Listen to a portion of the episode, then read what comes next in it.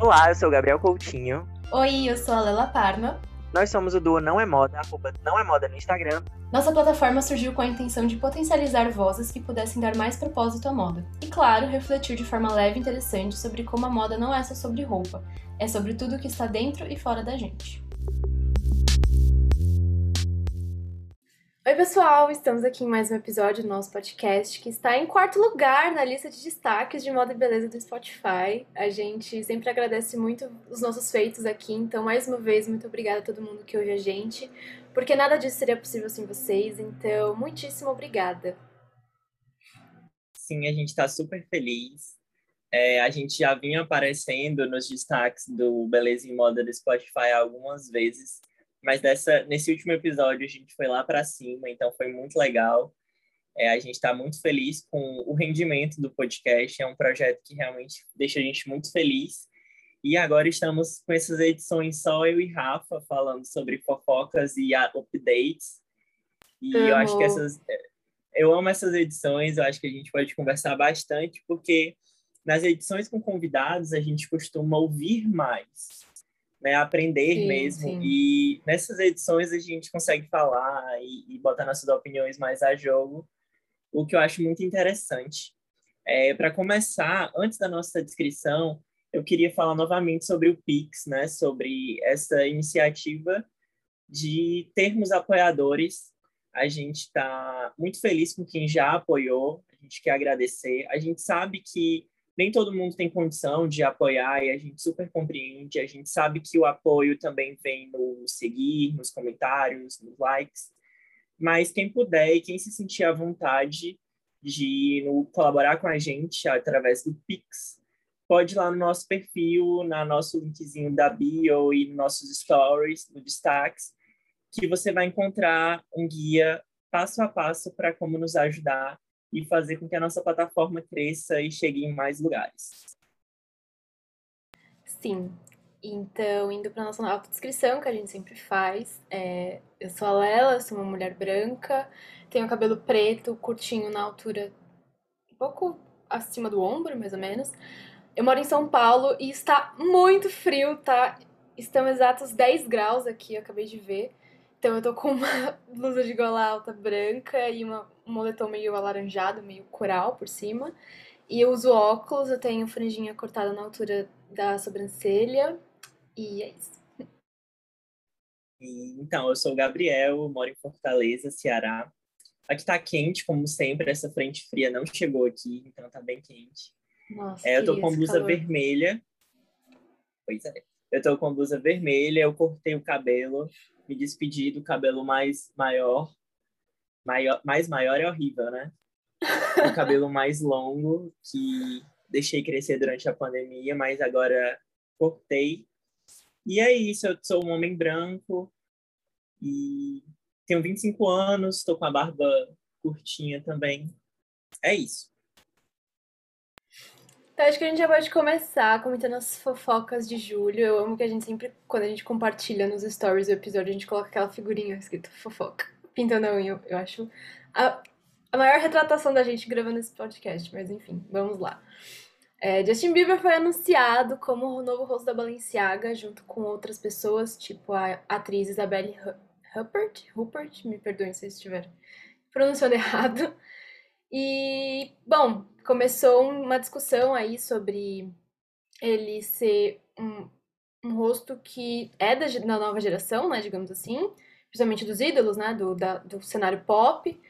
E a gente até postou nos stories como que as marcas que não tinham esse costume de trazer rostos jovens, né, não rostos jovens, mas rostos para representar, para ser a marca mesmo, como que isso está afetando e se isso configura um certo ageísmo, que a gente até tem um episódio aqui com a Ana, se você não ouviu, vá ouvir.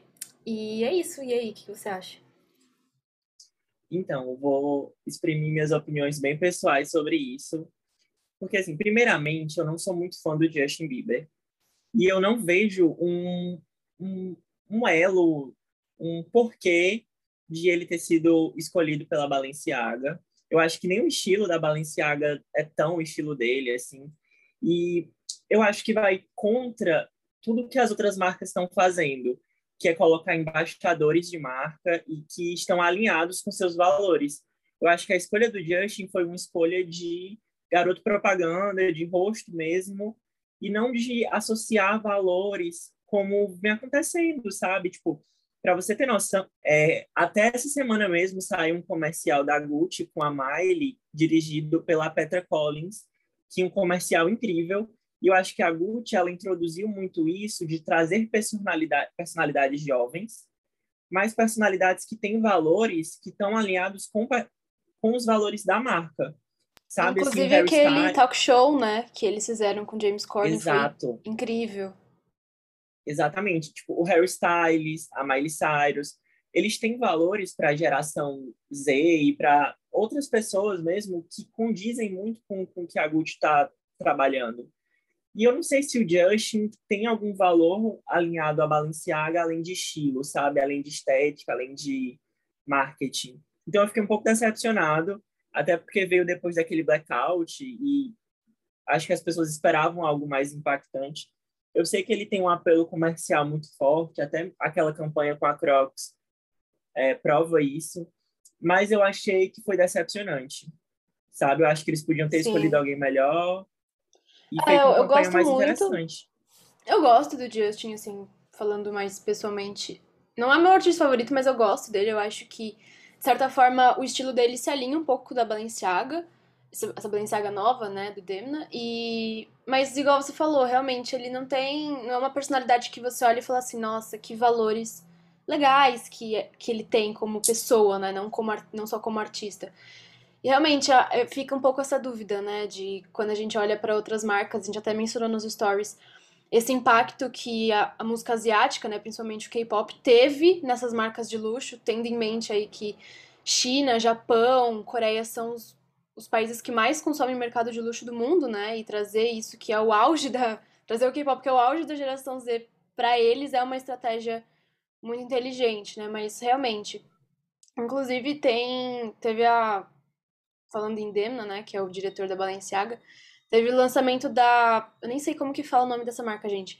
É tipo Veteman, que já é a marca da Demna Visalia, mas sem as vogais. Eu não sei como que se pronuncia isso. É Vou falar Vetemã, porque não tem as vogais, né, no caso.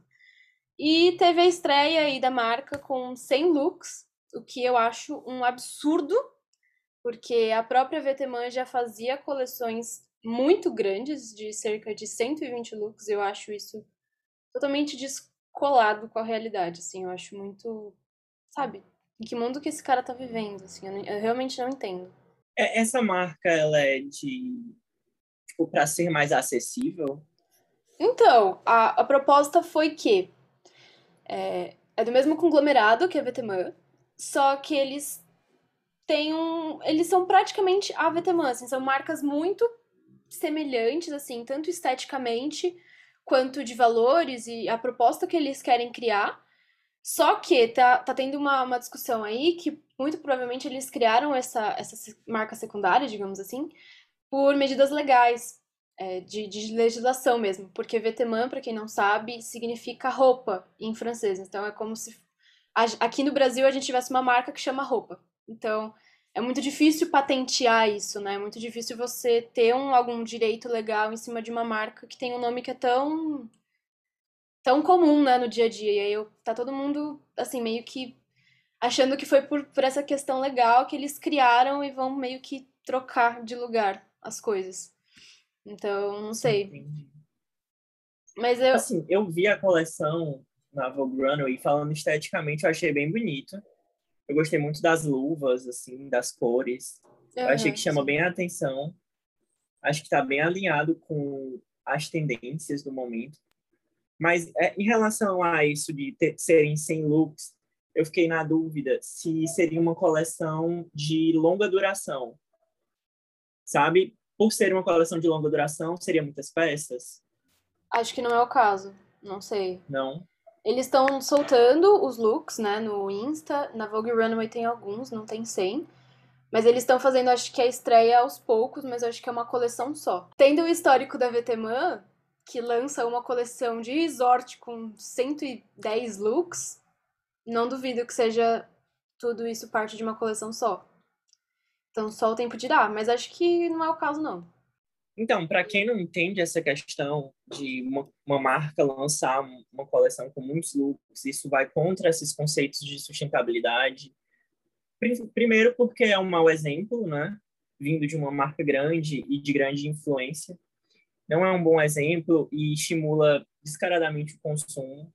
E vai contra tudo que a gente já sabe sobre a quantidade de produção de roupas, é, o descarte rápido de peças. Então, assim, é muito difícil a gente ver uma marca desse porte lançando uma coleção assim. Né? Qual mensagem está trans sendo transmitida? Pois é, ainda mais quando eles têm, um, eles têm claramente um público voltado para nova geração, né? A gente até aprendeu como não é tão legal ficar falando sobre nova geração, geração Z, geração X, mas enfim, é claramente que eles estão é, é claro que eles estão direcionando essas roupas para uma geração mais jovem e que, curiosamente, ou não, nada curiosamente, tem esse valor muito ligado à sustentabilidade. Preza muito por isso. Vários estudos mostram aí que a, as, os jovens estão prezando por isso, que eles entendem a urgência de ter essa consciência. E como assim vocês direcionam um, para um público que tem esse valor e criam uma super produção assim, sabe? De 100 looks, gente, eu acho isso muito absurdo. Sem contar o caso de plágio que teve, né? Não sei se todo mundo ficou sabendo. Sim, eu vi. Mandaram pra gente no Twitter. Mandaram. E eu fiquei muito passado, né? Até o próprio designer, ele reagiu à, à nossa, à nossa publicação. Uhum. Ele começou a seguir a gente, você viu? Fofo.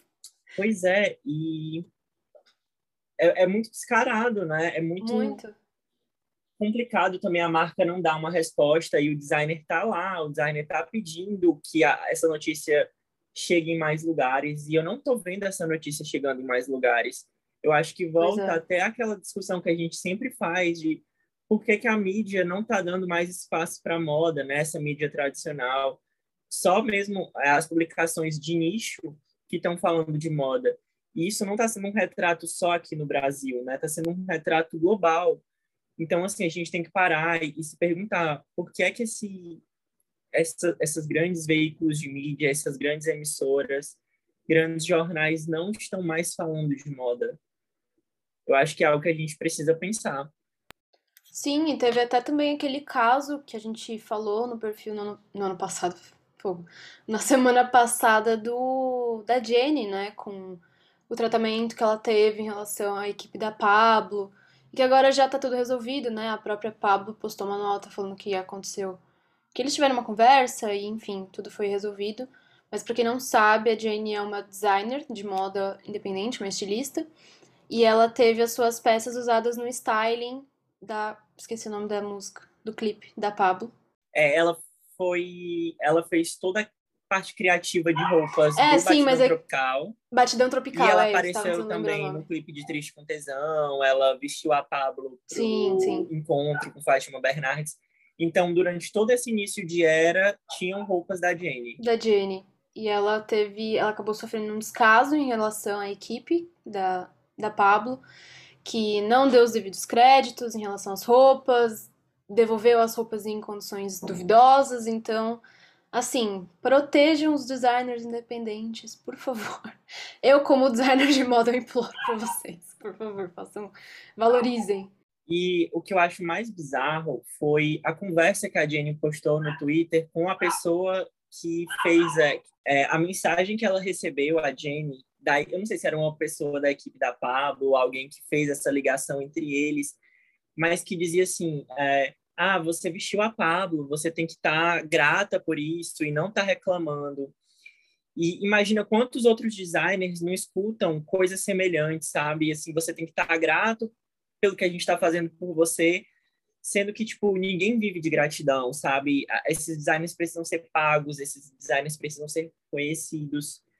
E eu acho que no nosso país, isso não é feito, sabe? Assim, sendo bem sistemático, isso não é feito se a Jenny não tivesse vindo a público e se não tivesse recebido todo esse apoio popular no Twitter e de outras pessoas no Instagram, enfim, isso teria passado batido.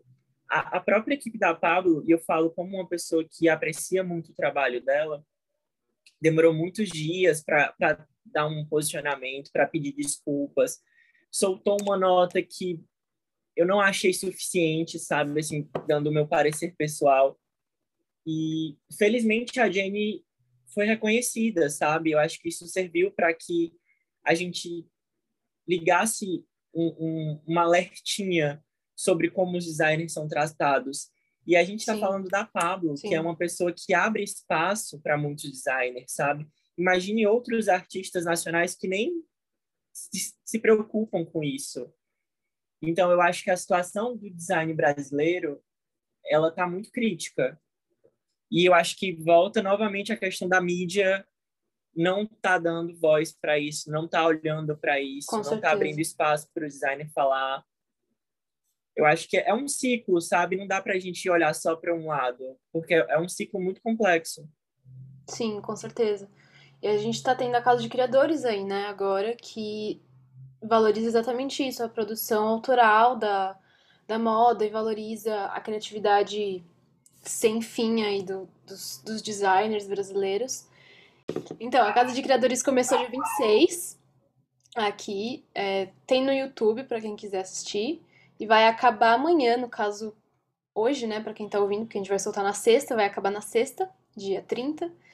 E é bom, é muito incrível, assim, vários designers saíram da Casa de Criadores, tiveram seus inícios de carreira na Casa de Criadores, o Rodrigo Evangelista, que já vestiu a Liz, ou já vestiu capas Vogue Portugal, enfim, o cara, tô fazendo propaganda que ele estudou na faculdade, mesma faculdade que eu, mas brincadeiras à parte, ele é muito incrível mesmo. E a Rafaela Caniello, da Neriage também.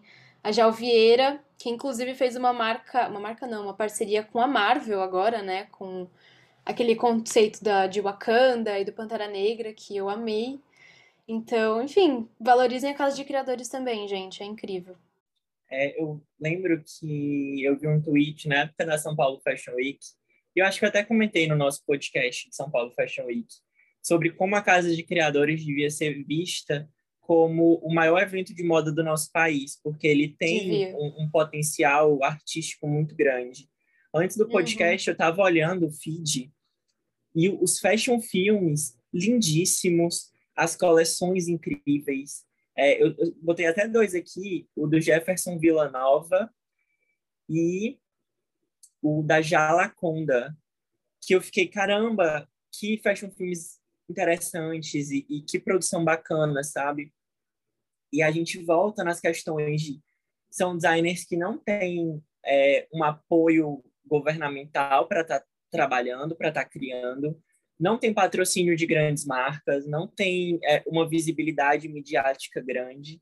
E mesmo assim, eles estão na luta, eles estão na batalha, estão criando uma moda que tem a cara do Brasil, realmente tem a cara do Brasil, sabe?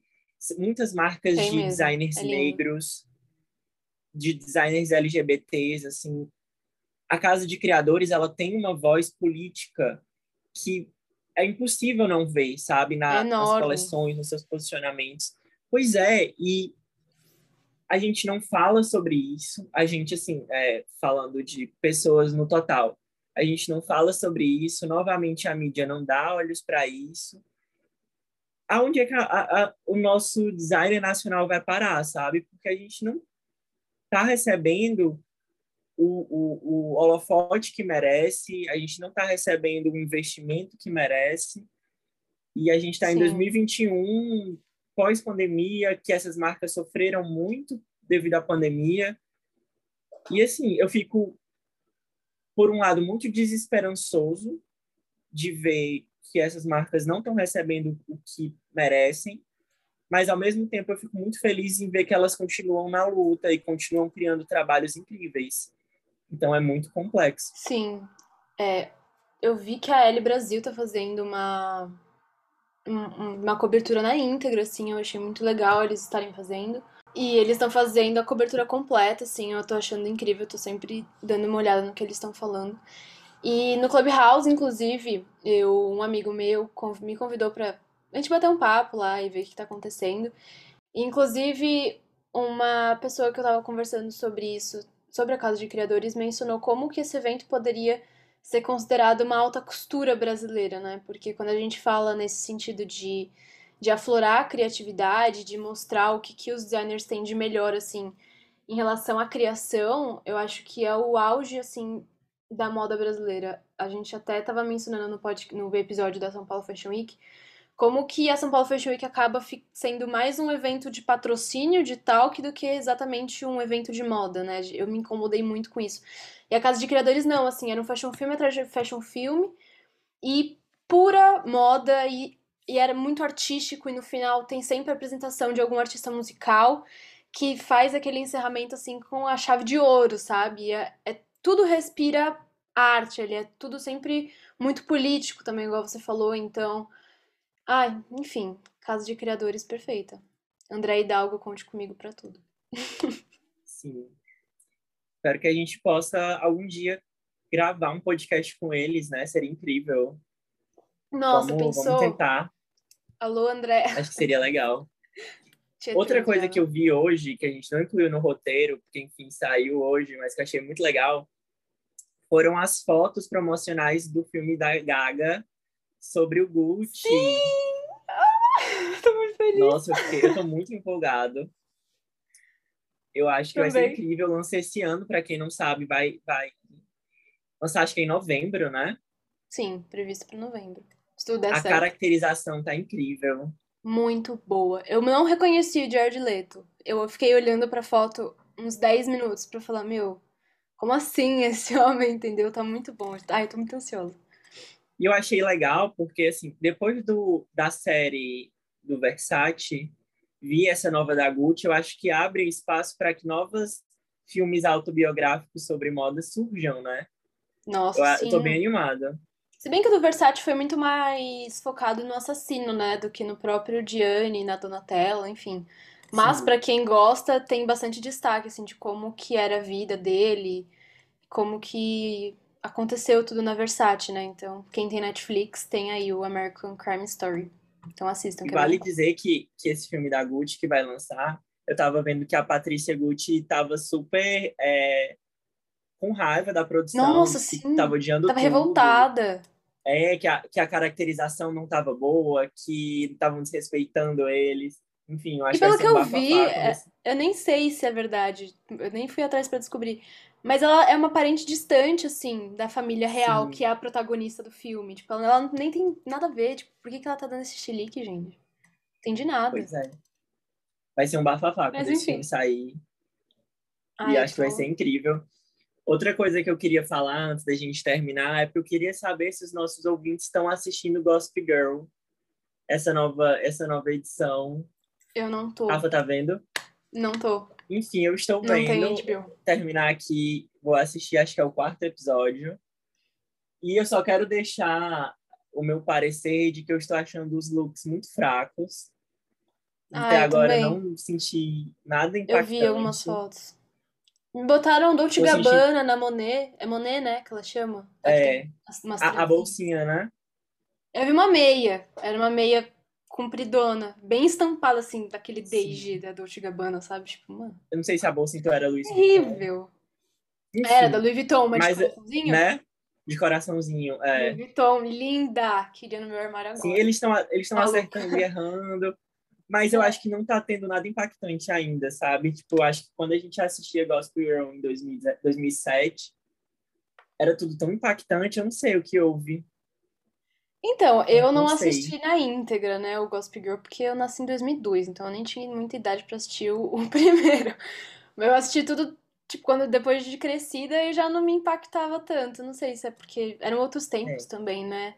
Eram Era aquele, tempos, aquela né? vibe meio Sex and the City, assim, meio, meio complicado. Mas Inclusive, tinha um Sex and the City tá aí arrasando, maior. né? Sim, não, arrasando entre aspas, porque eu vi que É, ela entre usa um aspas. vestido da Forever 21 Mentira, e, não e chocou todo isso. mundo, a Carrie Bradshaw, é, a personagem. E Carrie ficou Bradshaw todo mundo assim na internet. Forever 21. Pois é. Ela nunca Ficou faria todo mundo na internet chocado com a escolha. Eu nem fiquei sabendo Mas- disso, gente.